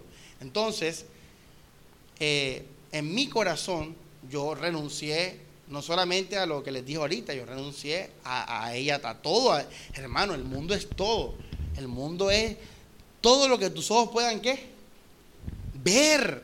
Eso incluye a tus hijos. Y yo me acuerdo que Catalina, el domingo pasado, ya Catalina está más grande, me dijo, papi, ella se quedó conmigo para venir a la iglesia, se quedó conmigo de sábado a domingo. Entonces yo la estaba cambiando todo y me dijo, papi, no quiero ir a la iglesia. Y yo les voy a decir algo, yo en otro momento, en el dogma ese fundamentalista, obliga a tus hijos, todo ese cuento ahí, yo dije, y sabes qué, si Dios es un Dios bueno y un Dios libre, yo porque voy a obligar a mi hija a hacer algo. Cuando el Evangelio es de obligación. Ahí, por eso que esos pelados en la universidad, yo me reventé, mi hermano, todos en la universidad nos reventamos. Ese evangelio legalista no sirve ni para nadie. Hay un texto en hebreo hermoso, vamos a leerlo aquí de paréntesis, pero hermoso. Uy, hermano, para que lo cojas y te lo lleves de regalo de ñapa. Hebreos 7, versículo 18. Dice, 7, 18. Dice, queda pues abrogado, esto es un paréntesis, ponga ahí paréntesis. El mandamiento anterior, oye, qué brutal, porque está hablando de la ley, los mandamientos de eso y que provee que corrija a tu hijo, que pégale, que no sé qué. Todo ese cuento, iglesia de la ley. Dice, 19, pues qué, ¿qué dice ahí? Nada, ¿qué? Nada perfeccionó a la ley, la ley. Nada perfeccionó la ley. La ley, hermano, no perfecciona en el espíritu. La ley perfecciona dónde? En la carne. Por eso a tus hijos los puedes en la ley. Mira José Jaime un testimonio de eso. José Jaime, los papás de él, desde niño, lo obligaron a él a la vida religiosa. José Jaime es un vivo testimonio de eso. Pregunta José, ¿eso ayudó a que tú conocieras a Cristo? ¿Sí o no? En nada. Hermano, la ley no sirve para nada. Por eso eso ya quedó abolido. Oye, qué tremendo. José Jaime lo obligaban a ir a la iglesia, a vestirse bien, a los ayunos, a las oraciones, colegio, todo, todo cristiano religioso, Biblia que prohibido ve aquí, prohibido ve allá. Ahí está el resultado. ¿Qué fue? Los hermanos también. Nada, nada, nada, nada. Esa es la gente que vive en el antiguo pacto. Hombre, oye, qué tremendo Morelia. ¿ah? Siguen y, le meten el antiguo pacto a los niños. ¿Qué hacen los judíos cuando el peladito tiene 13 años? Que se memorice la Biblia, el Yom Kippur. Entonces Catalina me dijo, papi, no quiero ir a la iglesia. Y yo enseguida dije, bueno, vamos a voltear la película. Y yo he entendido la gracia. Y yo se la tengo que mostrar a ella. Yo le dije, bueno, Cata, ¿quieres ir donde mamá? A la, allá. ¿Ah? Decide. Si tú quieres, es que ese es el camino de Dios. Es un camino amoroso que te dice, decide. Tú eres libre. No regañas a la gente, no la asustes. El evangelio ese de los cristianos es asustar a la gente. Oye, no sé qué. Bueno, mira, la ira de Dios está para el que no reciba el amor de Dios. Yo le dije a Catalina, decide tú, Catalina. Bueno, bueno, voy a la iglesia. Y así va a ser el resto de la vida conmigo. Libertad. Pero cada vez que ella se encuentre con Cristo y con la palabra, y conmigo, ella va, va a ver qué cosa. El amor de Cristo Jesús. Y el amor sí transforma la vida de las personas. El amor sí perfecciona. La ley no lo hace. Por eso mira que en la gracia tenemos aún más responsabilidad. Porque el amor, dice la Biblia, es el cumplimiento de qué? De la ley. Entonces eso hay que pegar a tu hijo. Eso eran sombras, cosas como guías. Pero lo más importante no era nada de eso. No estoy diciendo que eso no es importante. Pregúntale a Catalina para ver si no le pego. Eso es tin, tin, tin. Lo más importante, iglesia, es el amor de la gracia de Dios en Cristo Jesús, el reposo. Fíjate que el contraste de Hebreos, ¿cuál es? La ira de Dios y qué? El reposo de Dios. El reposo de Dios. Vamos a, bueno, ya, dejemos así, entonces vamos a la, al segundo punto que es eh, eh, las consecuencias del evangelio este egocéntrico, mundano. Mira las consecuencias, por eso ya yo no me doy mala vida. Y otra cosa, la iglesia nunca va a estar mal. La iglesia no está mal, nunca está mal. La iglesia de Cristo siempre va a estar pastoreada por Jesús. Por eso ya yo no tengo que escribir libros ahora y que purificando a la iglesia. Y que el, eh, eh, eh, agua extraña, nada de eso. Nada de eso. Ya. Yo he entendido que ya uno, un pastor, ya un cristiano no se da mala vida porque ya uno entiende que donde están esas consecuencias es porque ahí no está Cristo. ¿Eso lo entendiste, Alex? Ya antes, cuando yo estaba en el fundamentalismo, yo que tengo que libros, salvando a Barranquilla de la falsa doctrina, purificando el evangelio, no, esto es para la iglesia, esto es para, estas prédicas son para ustedes. Tú no te has dado cuenta que yo en Facebook no publico nada de, cristianismo ni de, apologética. Ya yo entendí que esto es para los hijos de Dios. ¿Por qué? Porque si una iglesia está en esas falsedades, ya yo entiendo que esa iglesia no es de Cristo. Una iglesia que es de Cristo, Dios la guarda, la guía, como nos ha guiado a nosotros y nos ha guardado a nosotros. O díganme quién nos ha regañado de allá afuera, nos manda un libro o algo así. Nadie. Entonces, consecuencia de este falso evangelio, primero, vamos rápido ya para terminar y se va a almorzar chévere. Dice, primero, no hay revelación, no hay revelación lo que les dije ahorita al comienzo, hermanos. La revelación depende solo del Espíritu Santo. Y si, y si no hay un corazón vaciado del mundo, nunca el Espíritu Santo te va a revelar el amor de Dios. Te vas a quedar con palabritas y corazones rosados y sticker en WhatsApp. Pero eso no va a pasar de ahí. No vas a conocer la revelación de ese amor que transformó a Pablo, que te hace decir, considero mi vida basura. Efesios capítulo 1, 13. O sea, vamos rápido, hermano, que estamos tarde. Efesios 1, 13. Dice, en él también, mira qué tremendo, habiendo que, ¿qué dice ahí? Oído la palabra de verdad, el evangelio de vuestra salvación y habiendo ¿qué dice? Creído en él, mira la obra del Espíritu Santo, fuisteis sellados por el pastor Samuel. Eso es algo sobrenatural. Y eso solamente para aquellos que han creído y por ende se deduce que han renunciado al mundo. Listo. Segunda consecuencia, hermanos, no va a haber nunca fruto espiritual. Es redundante con lo, que te dije ahorita de que su felicidad va a depender de las cosas de este mundo. ¿Cuál es el fruto espiritual? El amor de Dios, la paz de Dios, el gozo de Dios. Ese es el fruto espiritual. Y eso no se compra con plata ni se alcanza con deseos o palabras o alabanzas. Eso es revelado, es un, es un regalo de Dios. Por eso estas personas siguen siempre dependiendo, su vida y su estado de ánimo depende de las cosas de este mundo, porque no tienen amor de Dios. No tienen amor de Dios y ese es fruto espiritual. Tercero, no va a haber vida eterna. No lo hemos hablado ahora en la gracia, pero recuerde, hermano, que el fin de todo esto es que usted se vaya al cielo y que yo me vaya al cielo y conocer a Cristo cara a cara. Bueno, el Evangelio de la prosperidad no te va a llevar a la vida eterna porque no lo predica, no lo dice. Filipenses 3:21. Mira lo que pasa con los hijos de Dios. Dice, el cual que dice, transformará el cuerpo de la humillación nuestra para que sea semejante al cuerpo de la gloria suya. Esta es la promesa que tenemos. Nosotros vamos para allá, para el cielo. El evangelio falso no te va a llevar nunca a la vida eterna.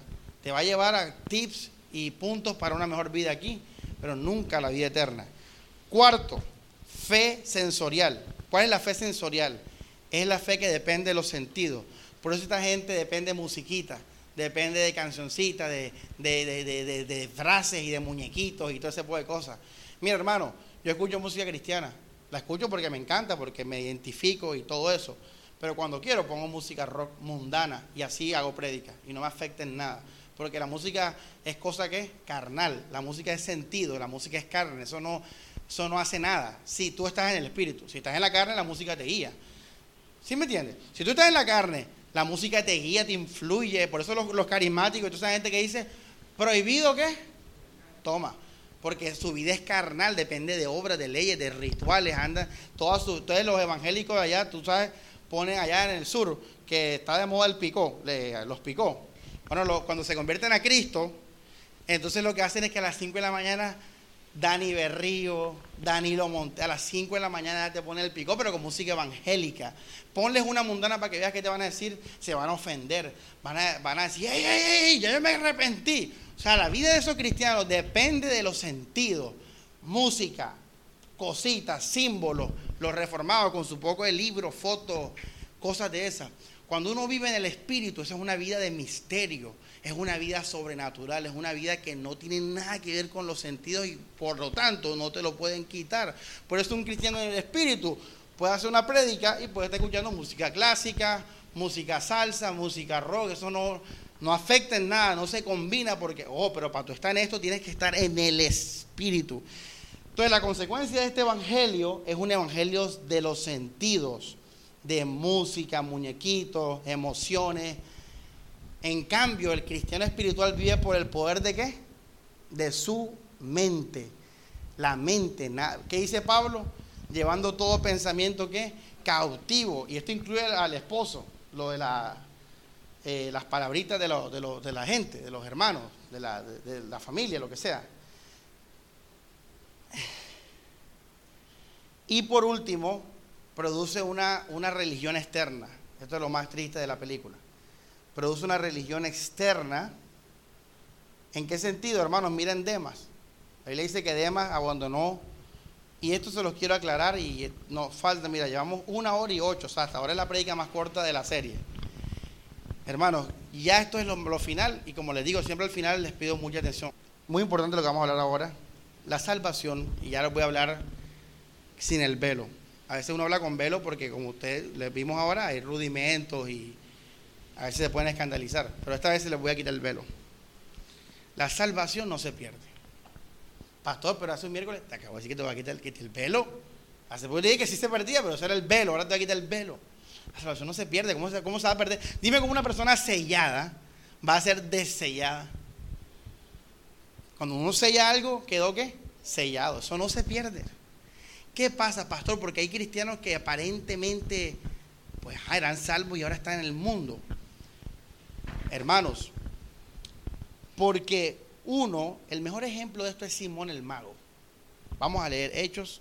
Eh, no voy a decir nada, a vamos a leer la Biblia. Hechos. Ese es el mejor ejemplo de esos cristianos que hasta el día de hoy están aquí en las iglesias todavía, en todas las iglesias. Hechos el libro de Hechos de los Apóstoles, capítulo 8. Vamos a leer rápido. Dice, eh, versículo 9, pero había un hombre llamado ¿qué? Simón, que antes ejercía la magia y engañaba a la gente, y vamos al versículo 12 pero cuando creyeron a Felipe, que anunciaba el Evangelio del reino de Dios, versículo 13 que dice, oye, esto es brutal, esto es brutal, iglesia. ¿Qué dice el 13? Léalo, iglesia, ¿qué dice? Creyó. Esto es una fe falsa, hermano, esto es un cristianismo falso, pero existe, está entre nosotros. Creyó, pero ojo, cuando uno tiene el corazón en el mundo, lo que va a producir es una fe, que es el punto. ¿Cuál es el punto? consecuencias de este evangelio, fe externa. Esto es una fe externa. Él creyó, se volvió cristiano. Dice, creyó y habiéndose qué, ¿qué dice? ¿Se bautizó Simón, sí o no? Se bautizó, un cristiano ahí externo. Y del versículo 20, cuando llegó Pedro y llegó Juan, todavía no había sido llamado Pablo al evangelio de la incircuncisión. Este era el evangelio vigente ahora, el de Pedro, el evangelio a los circuncidados, a los circuncisos. Y dice, Pedro le dijo, tu dinero perezca contigo porque has pensado, mira esto, ellos piensan que ellos, ellos van a tener el don de Dios porque sí. Porque el don de Dios se obtiene con dinero. ¿Cómo se obtiene el don de Dios? Por fe. Gracias. Por eso te dije, tienes que recibir. Pero esta gente no lo entiende así. Verso 21. No tienes tu parte ni suerte en este asunto, porque tú qué, esto es brutal, porque es lo que hablamos en Hebreos, andan vagando en sus corazones. Tú no puedes engañar a Dios. Tú no puedes engañar a Dios. Mira, si tú no sientes el poder del amor de Cristo en esa cruz y no estás satisfecho en eso, examina tu corazón. Porque cuando Cristo llena a una persona, la llena, mi hermano. Es algo completo y no depende de otra persona, de nadie. De nadie. Y si usted no ha experimentado esto, vaya y, vea su corazón cómo está. Porque el amor de Dios lo llena todo. Y dice que el corazón de él, ¿cómo estaba? No es recto, o sea, no busque. Yo les enseñé en las predicas anteriores que les enseñé que es, un, que es alguien recto ante Dios. No es obra, es una persona que con sinceridad, ¿qué? busca solo a Dios. Eso es una persona recta delante de Dios. Alguien que con, sinceridad busca solo a Dios. Eso es sinceridad. Por eso Hebreos 10.22, ¿qué dice en el Evangelio? Busca Hebreos 10.22 rápido. Hebreos 10.22. ¿Qué dice? Una vez que conocemos la gracia del Evangelio, ¿qué, tenemos que hacer? ¿Qué dice? Esto es para la gente que va a entrar al, Evangelio. Dice, acerquémonos con corazón, ¿qué? Ahí está. Ahí. ¿Qué dice ahí? Sincero, hermano acércate a Dios con corazón sincero, que lo busques solo a Él. Si tú sigues buscando amor de este mundo, no vas a tener nada de Dios. Vas a tener pura teoría, vas a ser un cristiano externo de, de, palabra y vas a hablar de gracia y todo eso, pero eso va a ser pura letra.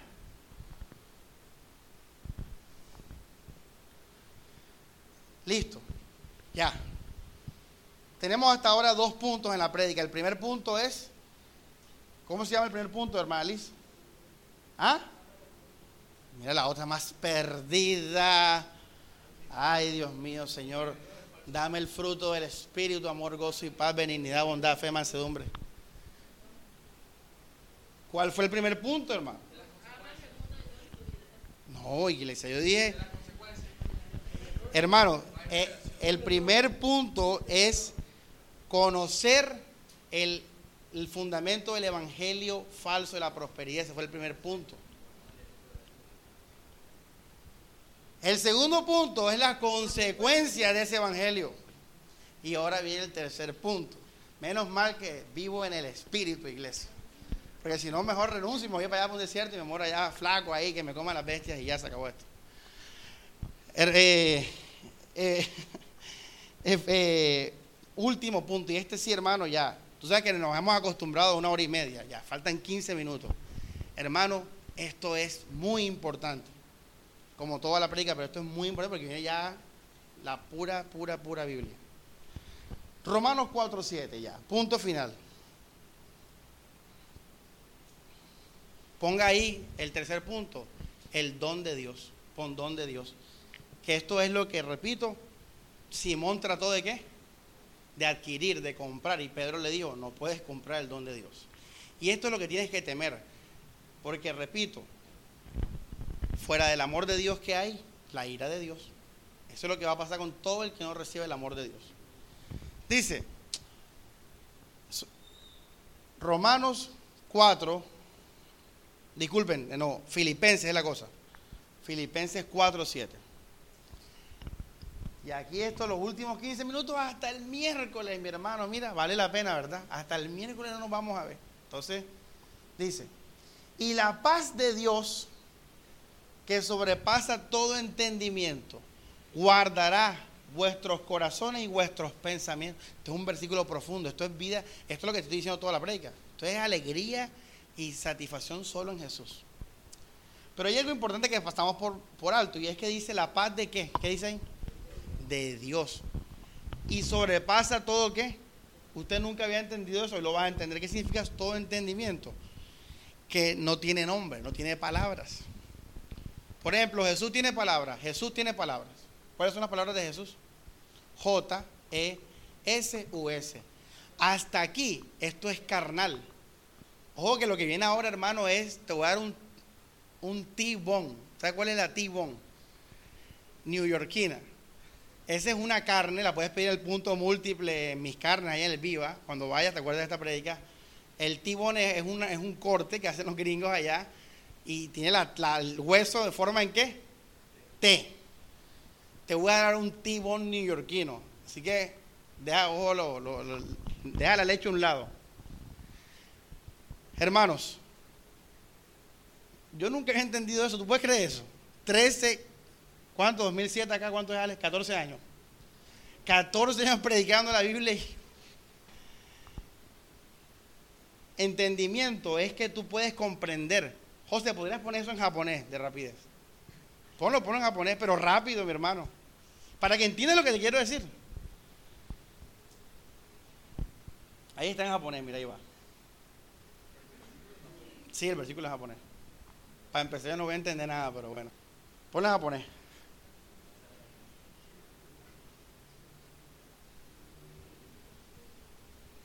Bueno, cualquier idioma, cógeme el punto. Árabe, ruso, inglés no, porque todo el mundo aquí sabe inglés. todo el mundo escucha en inglés acá. Ya. Pon cualquier cosa, pues. Coge ahí cualquier cosa en japonés, ahí Dragon Ball Z si quieren en japonés. Pues ya. El punto es que, que seamos conscientes de algo, que ahora vamos a ser conscientes de algo. Oye, qué tremendo esto.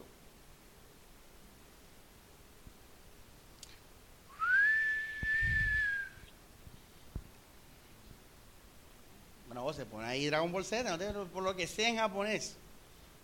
Bueno, pero ahí quita eso. Bueno, es que la idea es que no hagamos el español. Bueno, ya, ya deja eso así. El punto, hermanos, es que si nosotros no utilizamos el español aquí en Barranquilla, el español o el inglés, creo que también en verdad saben muchos inglés, nosotros no tenemos posibilidad de qué? ¿De qué? De entender. Bueno, ahí José hizo lo que hizo el esfuerzo, vamos a valérselo. ¿Qué dice ahí? Mira que yo le dije a José, José, pon lo que sea allá, no el versículo. Una pregunta allá Jesús. Esto que está escrito ahí es el versículo que estamos leyendo en Filipenses. Sí, tú eres un hombre de fe. ¿Qué? Refútame, ¿qué me vas a decir ahora? No, pastor, porque yo me di cuenta que José qué hizo. Cogió Google Translate, ya. O sea que él sigue con entendimiento a pesar de que esto está en japonés, porque sabe que José, bla, bla, bla, bla. Ponme otra cosa en japonés a. Escribe, mi hermano, bueno, en hebreo, lo que sea que no se entienda aquí en Barranquilla. Bueno, hermano, si José, va, a volver a Hermanos, si, nosotros ponemos otro idioma que no sea el español o el inglés o el hebreo, eh, eh, el español o el inglés, ¿qué va a pasar? ¿No vamos a qué?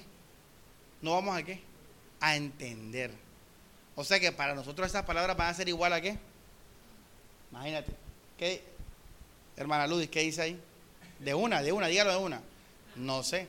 Nadie sabe aquí. Porque nadie sabe hebreo. Eso es hebreo. Entonces, hermanos, la gente cuando escucha la palabra paz en Filipenses, la lea allá en las iglesias, ellos, ellos, ellos entienden es así. Porque la paz de Dios no tiene un lenguaje humano. Ojo lo que te voy a decir, porque aquí la Biblia se trasciende. Aquí la Biblia, la escritura se trasciende, se queda atrás la Biblia. En el sentido de trascendencia. Cuando la Biblia te dice la paz de Dios, ahí no te la está dando. Ahí te está dando, ¿cómo te explico? Una, un testimonio, una guía. Pero la paz de Dios es de quién? Es de Dios. Y Dios obra en el espíritu y en el espíritu no hay idioma. No hay español, inglés, hebreo, japonés. Es algo... ¿Qué? Una pregunta, cuando tú no entiendes algo, ¿eso cómo se llama? ¿Miste qué? Misterioso. Vamos a Colosenses 1.9 y vas a entender hoy esto de acá. Búscame el texto de, misterio en Efesios, mira tanto José.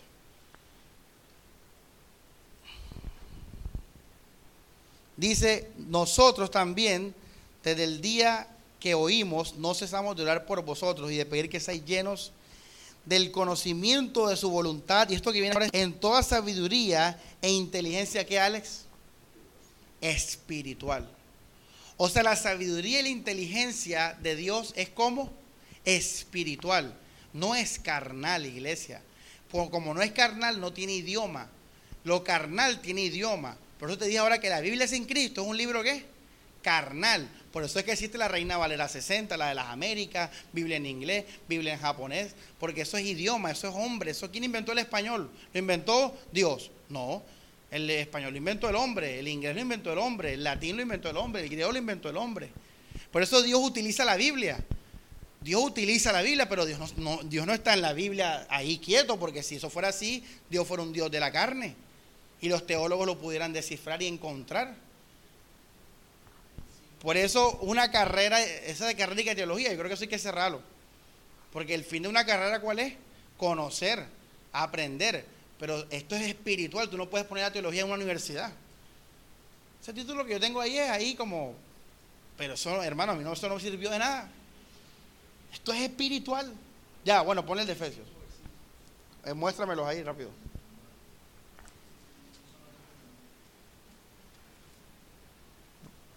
¿Qué dice? Vamos a leerlo. Dice, dándonos a conocer qué cosa. ¿El qué? ¿Qué dice ahí? Misterio. Tú no entiendes, tú no, tú no sabes, tú no puedes decir, hey, Jesús, mira, ve, haz esto, haz aquello, no, nada. Yo te dejo a ti en el, yo te dejo a ti, Jesús, en, la intersección y ahí el pastor deja su trabajo. Ya de ahí depende de Dios completamente, que ve tu corazón. Dice que por revelación me fue declarado el misterio. Bueno, dale, el siguiente versículo. El otro. Anterior, ese, ese es. El siguiente, ahí. Y de aclarar a todos cuál sea la dispensación del misterio escondido desde los siglos en Dios que creó todas las cosas. Hermanos, la ley no era un misterio, la ley era muy clara. La ley, los diez mandamientos estaban escritos en hebreo, dice aquí, dice allá, el que haga estas cosas vivirá por ella, todo eso. Pero lo de Dios, hermanos, no es, no es... Eh, algo de idioma. Y estamos hablando aquí, como te digo, un tibón. Vamos a 1 Corintios 2, verso 7. Esto que viene ahora es increíble, hermanos. Dice, mas hablamos sabiduría de Dios en qué? Ahí está, ¿qué dice ahí? ¿Tú sabes por qué es misterio? Porque yo, yo te estoy predicando algo que al final yo no, no, puedo hacer nada al respecto. O sea, yo te estoy enseñando algo que yo no puedo hacer nada, Janet, para dárselo. Yo a ella le puedo dar un vaso de agua, pero yo a ella no le puedo dar el gozo del Señor. Yo a ella no le puedo dar la paz de Dios. Yo sí le puedo dar gozo carnal. ¿Cómo se lo doy? Le doy un abrazo. Le digo que hermosa está, Janet. Y se va a poner como alegre. Eso es carne, idioma, físico. Pero el amor de Dios, yo no te lo puedo dar. Yo te puedo testificar de Él, pero no te lo puedo dar. Por eso cuando el predicador predica, predica qué? Misterio. Porque esto es un misterio, hermanos. Y dice, sabiduría oculta. Vamos al verso 8, la que ninguno de los príncipes de este siglo, ¿qué? ¿Qué dice acá? Conoció. Nadie conoce el actuar el accionar de Dios. Nadie conoce, iglesia, el amor de Dios. El amor de Dios no es E-L-A-M-O-R. Eso, es la palabra amor en español. El amor de Dios no es algo que es tácito, que se puede agarrar. No, es un misterio, es una locura. Es una, una cosa que no podemos. Por eso dice la palabra que la, la salvación tuya depende de que tú creas la palabra de Dios. Pero de ahí para adelante, ya yo no puedo hacer nada. Ahí lo que viene es pura revelación para tu vida. ¿Por qué estoy diciendo todo esto? Porque si tu corazón sigue en el mundo, tú puedes tener la religión de Simón el Mago, aún en una iglesia de sana doctrina. Pero tu corazón nunca va a poder tener ese amor de Dios que sobrepasa qué? Esa paz que sobrepasa qué? Todo entendimiento. Por eso una iglesia, un pastor no puede controlar a Dios. Yo no puedo controlar a Dios y decirte, si haces esto en cuanto a cosas humanas, vas a ser salvo, vas a tener la vida de Dios. No. Lo único que yo te estoy haciendo es dejándote a mitad del camino. La mitad del camino, ¿cuál es? Ríndete del mundo, perdón, renuncia al, eh, renuncia al mundo, ríndete a Dios, créele a Dios, ya. A partir de ahí, yo no puedo hacer más nada. 1 Corintios 2.14. Dice, 1 Corintios 2.14. Pero el hombre natural, que dice ahí, no percibe las cosas que son del Espíritu. Por eso las iglesias falsas sí perciben la palabra gracia, la palabra perdón, la palabra cruz. Por eso la gente celebra Semana Santa. Por eso la gente sabe que Jesús murió en la cruz y resucitó. Todo eso es palabras carnales, idioma español, todo eso. Pero no puede percibir las cosas del Espíritu de Dios, porque para él son qué? Locura, o sea, no es lógico, Alex, no es entendimiento, no tiene sentido. Por eso nunca el Evangelio va a llegar por, la, la lógica del hombre, sino por revelación y después el creyente con el Espíritu Santo puede con su mente ser consciente de eso de nuevo por medio de la Biblia. O sea que la Biblia no lo podemos dejar nunca la Biblia, porque la Biblia es el instrumento y es el aterrizaje. La Biblia te lleva a Cristo y te testifica después tu propia vida, por eso crecemos en ella. Pero fíjate cómo Dios obra en misterio, trasciende la Biblia y dice, no la puede qué? Entender. Hermanos, esta es la vida de Dios. Vamos a 2 Corintios y terminamos con este pasaje y tal cual como les dije, una hora y media. Terminamos con este pasaje, 2 Corintios 2, verso 15. Dice, por eso mira lo que viene a hablar, porque para Dios somos grato olor de qué? De Cristo, en los que se qué? Se salvan. Y en los que se pierden, a esto ciertamente olor de qué? De muerte, ¿para qué? Para muerte. Y aquellos olor de vida para vida. Hermano, este evangelio yo se lo he predicado a varias personas ahora incluyendo a alguien que les dije que le prediqué hace poco, y las personas y que, ay, no, eh, hay que portarse bien. Yo dije, o sea, esto es, para esa persona esto es muerte, esto no sirve, no es nada, no le mueve ni un, ni un pelito. sabes por qué? Porque esto es espiritual. Cuando esto te mueve a ti, no es por mis palabras en español, es que algo adentro tuyo se prendió y usa la palabra en español para que tú lo, subas aquí a la mente y entiendas. Pero esto es revelación del misterio. Por eso esta gente nunca va a tener el fruto de Dios hasta que dejen de amar el mundo y predicar el evangelio de la prosperidad del mundo. Iglesia, esto tiene que darte temor. Y vamos a la palabra de Hebreos. Tiene que darte temor y reverencia. Porque tú no puedes engañar a Dios. Tú no puedes engañar a Dios en el sentido de que tú no vas a recibir de Él hasta que tú no hayas renunciado a esta vida. Y esto incluye todo, todo, todo lo que se pueda ver, todo lo que se pueda desear. Y renunciar a eso es renunciar completamente y, vivir solo para Cristo solo para Cristo. Pero como no conoces ese para, te toca hacer una sola cosa y es que creer. Y recibir qué cosa? La fe. Recuerda que esa es una diferencia, la creer y recibir esa fe, la, no tu fe, sino la fe que es la que nos ha traído todas estas bendiciones en Cristo Jesús. Por eso siempre la combinación será que crean más la palabra de fe por medio de la Biblia. Y como resultado, si es así y Dios lo sabe, Dios te va a salvar. Y Dios te va a dar gozo y paz que sobrepasa qué? Todo entendimiento. O sea, no tiene lenguaje ni se, ni se limita a, a nada del idioma.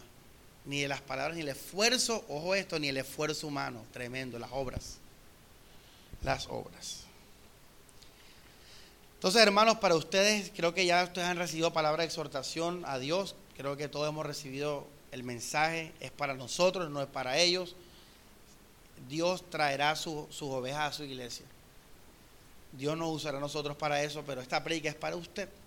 Para que usted, con todo lo que hemos aprendido en la iglesia, veas que si tú sigues dependiendo del hombre y de la carne y del mundo y lo necesitas y lo, lo que sea, sea por felicidad o tristeza, alegría o dolor, nunca vas a conocer a este hermoso, este hermoso evangelio. Y hasta ahora lo que tiene son teorías bonitas, que bueno, suenan bien. Gracias, salvación, perdón. Tal. Pero para que eso llegue a tu corazón, solo Dios en misterio obra. Solo Dios en misterio obra. Y solo lo va a hacer en aquellos que Él vea que en su corazón, ¿qué? Han renunciado completamente a este mundo a este yo. Y yo les puse el ejemplo con mi hija. O sea, todos vivimos esto. El pastor vive todos los días esto. Todo lo que es carne que el ojo puede ver es mundo. Yo no sé ni ahora ni qué prediqué hoy, pero bueno, Dios obra en misterio, hermano. Oye, qué tremendo. Vamos a orar entonces, quedamos así. Y les voy a, a enseñarles a orar rápidamente, en unos segundos, no se preocupen. Hermano, si usted ya es bendecido, usted porque anda diciéndole a Dios, Señor, bendíceme. Hermano William. Si tú eres un hombre lleno de gracia, eres un hombre perfecto, si uno dice la verdad que nos hizo qué, perfecto, tú andas diciendo a Dios, Señor, dame de tu gracia. Lléname de tu gracia. Señor, bendíceme. Estás orando mal, mi hijo. Orar mal, estás orando mal. Por eso la oración bíblica es, Pablo como la aterriza, en acción de qué? Gracias. Porque cuando tú recibes algo, tú das gracias. Entonces cuando usted ore, usted declara y confiese. No pidas. Ya usted es un hijo, usted no, el hijo no pide. El hijo es, tiene, él es, él es parte de, la, de las propiedades de la casa. Entonces, el hijo que dice, el hijo pide, eh, perdón, el hijo confiesa, declara. Entonces, cuando usted ore, diga así, mira, vamos a orar. Señor, yo declaro que a la iglesia se le abren los ojos, porque es que ya Dios hizo la obra. Yo lo confieso ahora, confieso. ¿Ya me entiendes? Yo, yo tengo que hablar, ya tú tienes las cosas, tienes que es confesarlas. ¿Sabes qué significa confesión? Homologueo, repetir, estar de acuerdo y repetir. Entonces confesar, por eso Pablo dice, con el corazón se cree para qué? Para justicia, pero con la boca qué? se confiesa para salvación. Entonces usted cuando ore para usted mismo, usted confiese. Soy un bendecido, soy un hijo de Dios. Dios guía mi vida. Dios guía, no Dios guía mi vida, no, Dios guía mi vida. Y yo vivo así, seguro. Vivo tranquilo, porque Dios guía mi vida. Dios me bendice, me bendijo, etcétera. Así se ora. Y cuando tú oras así, después le dices a Dios qué? Gracias, Dios. Por eso Pablo siempre habla acción de gracia. Acción de gracia. Y cuando ores por tus hermanos, entonces ora para que ellos, lo predica de hoy, puedan ver estas cosas. Verlas, verlas, porque esta es cuestión de, eso está ahí, es de verlas. Vamos a orar entonces. Que pastor no entendimos nada, nos debe la predica y la oración. Dios Padre, Señor, gracias Dios. Gracias Señor por tu palabra Gracias por todo lo que nos has dado en Cristo Jesús y que cada domingo, Señor, pues somos más conscientes de esas cosas. También hemos recibido palabra de exhortación, palabra de reprensión, Señor, porque el ser humano, Dios, ama el mundo, Señor. Porque la mayoría de personas se van a perder porque no reciben tu amor, porque quieren y desean y anhelan el amor del mundo y de sus propias vidas. Por eso gracias por este llamado, Señor, que nos haces para entrar al reposo que nos has dado en Cristo Jesús. Hemos entendido humanamente, Señor, que la obra tuya es misteriosa, Dios. Que nuestras fuerzas, nuestras obras y nuestra inteligencia y aún nuestro deseo emocional nunca va a poder bajar las cosas espirituales a nosotros. Solo conocerte a ti lo va a poder hacer. Y eso depende solo de ti, Jesús. Por eso el apóstol Pablo dice en Gálatas que nadie se engañe, que Dios no puede ser burlado. El que siembra para la carne va a cosechar carne. Y el que siembra para el espíritu va a cosechar vida espiritual, vida eterna. Por eso Dios, te pido que mis hermanos entiendan que no puede ser engañado y que tampoco ellos se engañen, Dios, como Simón el mago, Señor. Porque una religión externa no va a hacer nada, Dios. No va a transformar corazones, no va a traernos esa paz que sobrepasa todo entendimiento, Jesús. Y por ende no vamos a vivir tu voluntad ni nunca aspirar a la vida eterna. Por eso, Dios, Háblale al pueblo, Señor, que no anden vagando en sus corazones, Dios, que escuchen con un corazón totalmente vacío, Dios, esa palabra, esa promesa que nos has dado en Cristo Jesús, Señor, para que puedan ver y conocer el amor tuyo, Dios, que lo llena todo, Padre Celestial. Eso te pido por nuestra iglesia, Dios. Y así, Señor, capacítanos en estas palabras, Señor, para que también sigamos siendo instrumento de tu amor entre nosotros y para los demás, Dios. Para tu gloria y por tu misericordia en el Hijo. Amén y amén.